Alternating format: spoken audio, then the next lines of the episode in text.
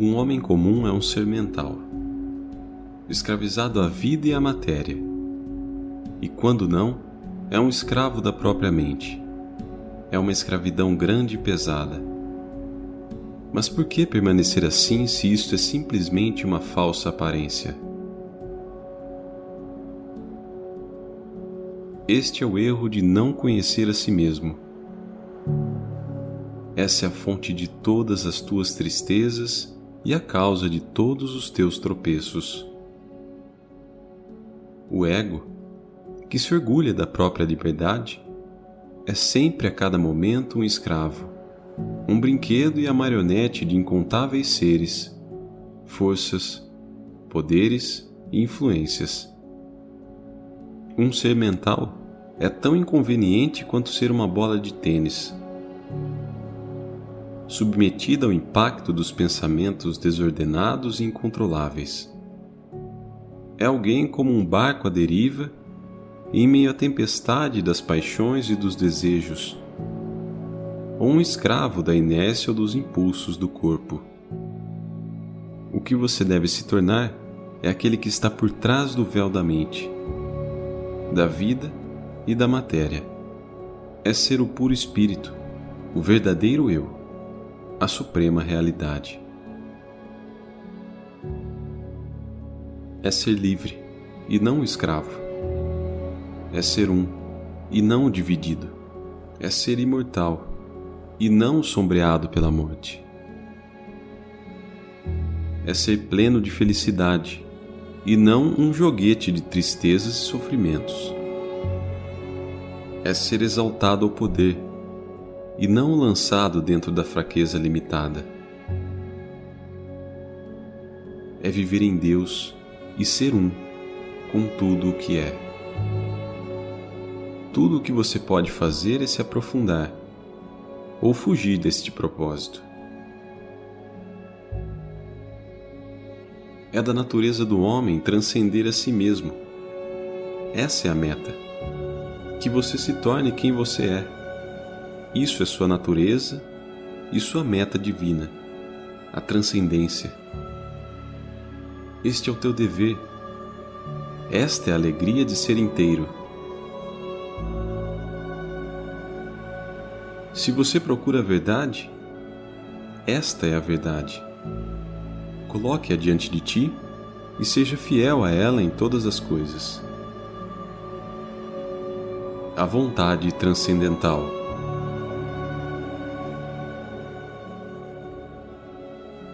É uma verdade simples. O homem tem uma vontade e pode exercê-la. Ele pode conscientemente desenvolver, aumentar e ampliar essa vontade. Fazê-la um instrumento de ação extremamente poderoso, se não invencível. Se você quer que a graça esteja presente, você deve ter uma poderosa vontade de purificação e uma sincera aspiração que não esmorece nem cessa. Deixe que uma tranquila e resoluta vontade de progresso seja estabelecida em você. Aprenda o hábito de assimilação silenciosa, persistente e completa daquilo que se apresenta. Entenda o ego. Esse sentido do ego, o eu, é o método mais nítido para uma experiência limitada, separada e distinta. Isso serve para o aproveitamento máximo de uma forma individual. Assim como é indispensável o desenvolvimento do ego para essa vida inferior, é também indispensável o movimento inverso da eliminação para ascender a uma vida superior. Um dia, o ego humano percebe que a sua vontade é apenas uma ferramenta, que a sua sabedoria é ignorância e infantilidade, que o seu poder é como o tatear de um bebê e que a sua virtude é uma impureza arrogante e pretensiosa. É quando ele aprende a confiar-se naquilo que o transcende. E nisto está a sua salvação. Este ego é somente uma formação da natureza. Uma forma mental que centraliza os pensamentos na nossa mente, que percebe e discrimina. E uma forma de receptividade física consciente, que centraliza no nosso corpo a substância e as funções da substância. Este ego não é uma verdade permanente. Na verdade, nós não pensamos, nem queremos, nem agimos. São os pensamentos, vontades, impulsos e atos que ocorrem em nós. E o sentido do ego reúne ao seu redor todo esse fluxo de atividades naturais e toma-se como o centro delas. A mente e o ego não passam de uma onda nesse mar de força em ação. Não o governam, mas muito pelo contrário, são governados e dirigidos por ele. Em seu progresso rumo à verdade e ao autoconhecimento, você deve chegar a um grau em que seu verdadeiro eu abra os olhos e reconheça essa verdade sobre o ego e suas obras.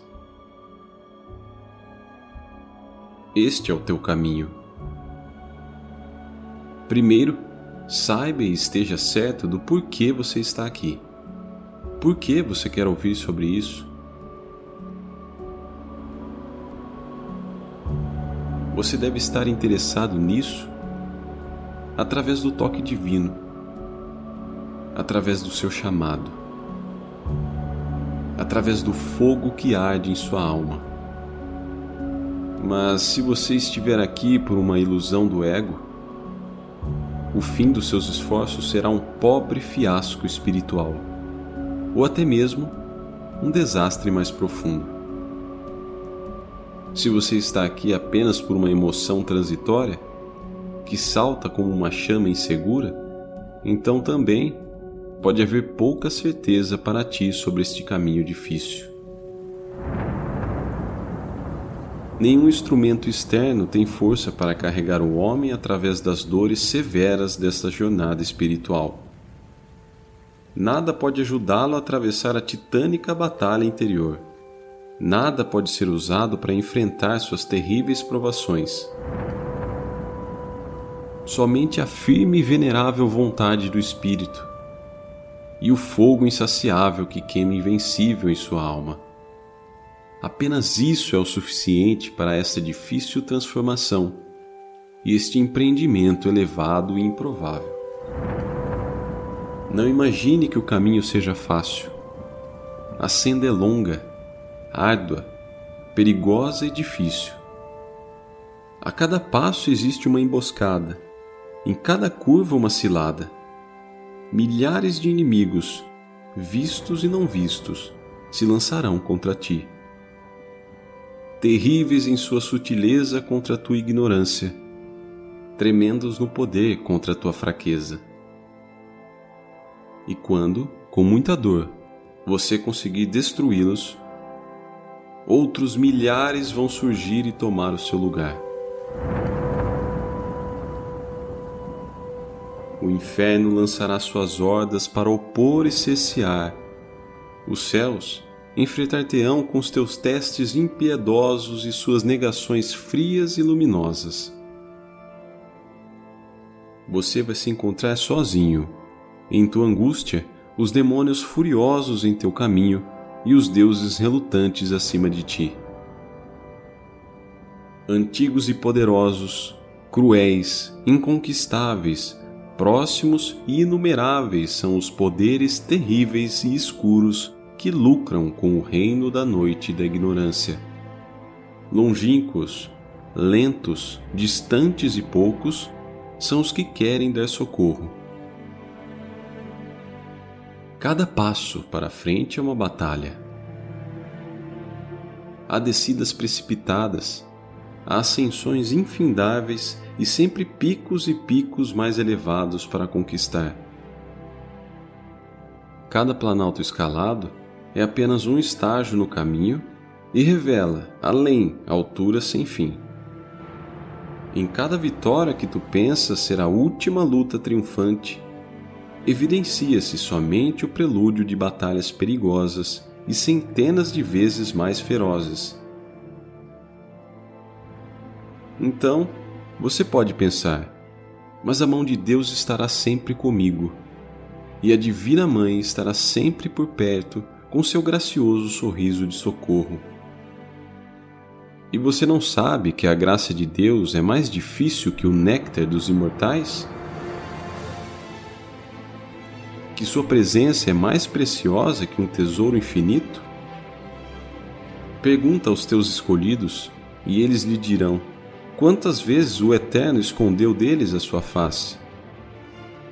Quão frequentemente Deus se retirou para trás de seu véu misterioso e eles se encontraram sozinhos nas garras do inferno, solitários no horror da escuridão, expostos e sem defesa na agonia da batalha. Bela é a face da Divina Mãe, mas ela também pode ser dura e terrível. É então a imortalidade um brinquedo para ser dado levianamente a uma criança? Ou a vida divina é um prêmio que se conquista facilmente e que é dado a qualquer fraco? Se esforce corretamente, você poderá conseguir. Confie e tua confiança acabará justificada. Mas a lei terrível do caminho existe, e ninguém pode revogá-la. A liberdade progressiva e o domínio sobre a própria mente é perfeitamente possível para aqueles que têm fé e a vontade de empreender esta conquista. As possibilidades do ser mental não são limitadas. Você sempre pode ser livre e senhor da própria casa. Ainda que de início sua vontade seja imperfeita, a honestidade de buscar a verdade é o que irá lhe manter na direção correta. E para seguir nesse difícil caminho, é necessário ter uma mente sossegada.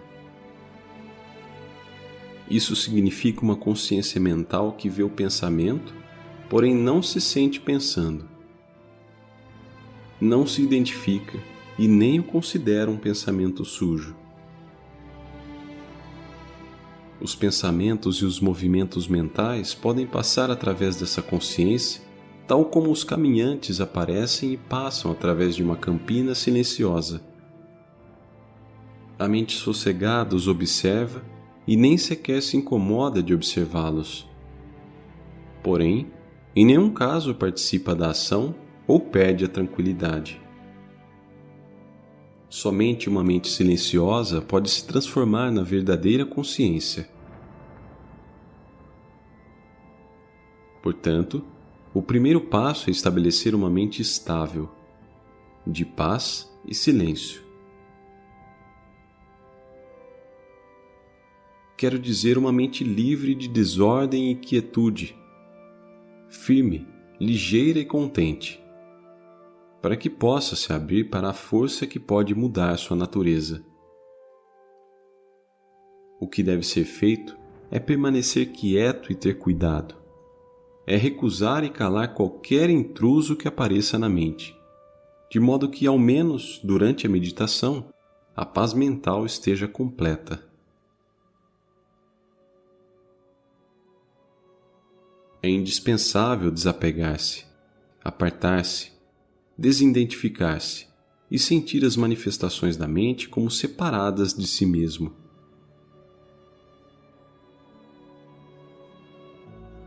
A melhor maneira de conseguir é mantendo a vontade forte e silenciosa. Esta vontade é a vontade divina por detrás da mente.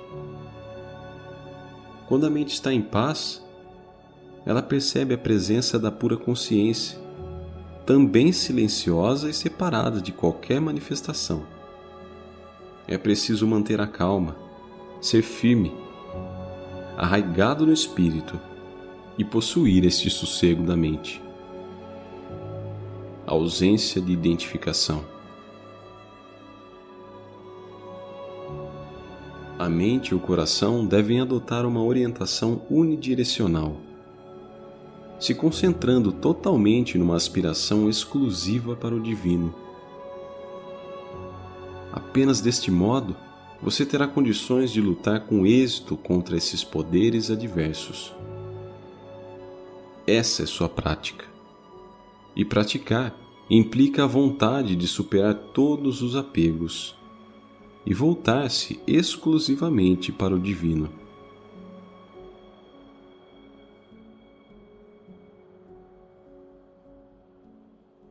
A espontaneidade automática dessa experiência deve demonstrar por si mesma que a realidade não tem nenhuma relação com as construções mentais mas sim da vontade que procede de uma verdade que está além de todas as coisas. A abertura é algo que acontece por si mesmo. Pela sinceridade da vontade e da aspiração. Significa ser capaz de receber as forças superiores que vêm de Deus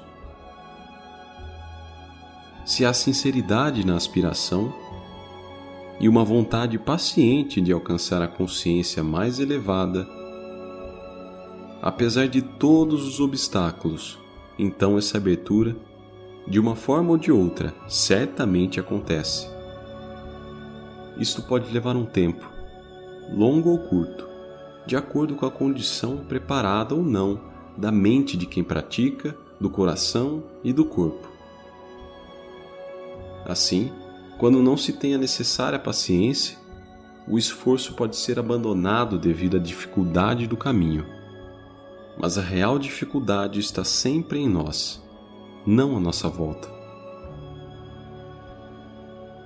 E há três coisas necessárias para fazer o homem invencível: vontade, desinteresse e fé. A vontade é onipotente mas deve ser vontade divina, desprendida, tranquila e sem cuidados sobre os resultados. Este é o sadhana que devemos empreender. Esta é a condição para a nossa liberdade. Existe uma força absoluta que pode nos libertar, mas está escondida numa câmara secreta dentro de nós. E desta câmara, Deus é quem guarda a chave.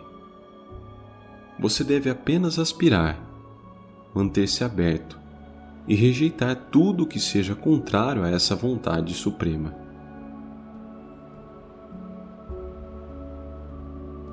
Deixe que aquilo trabalhe em você.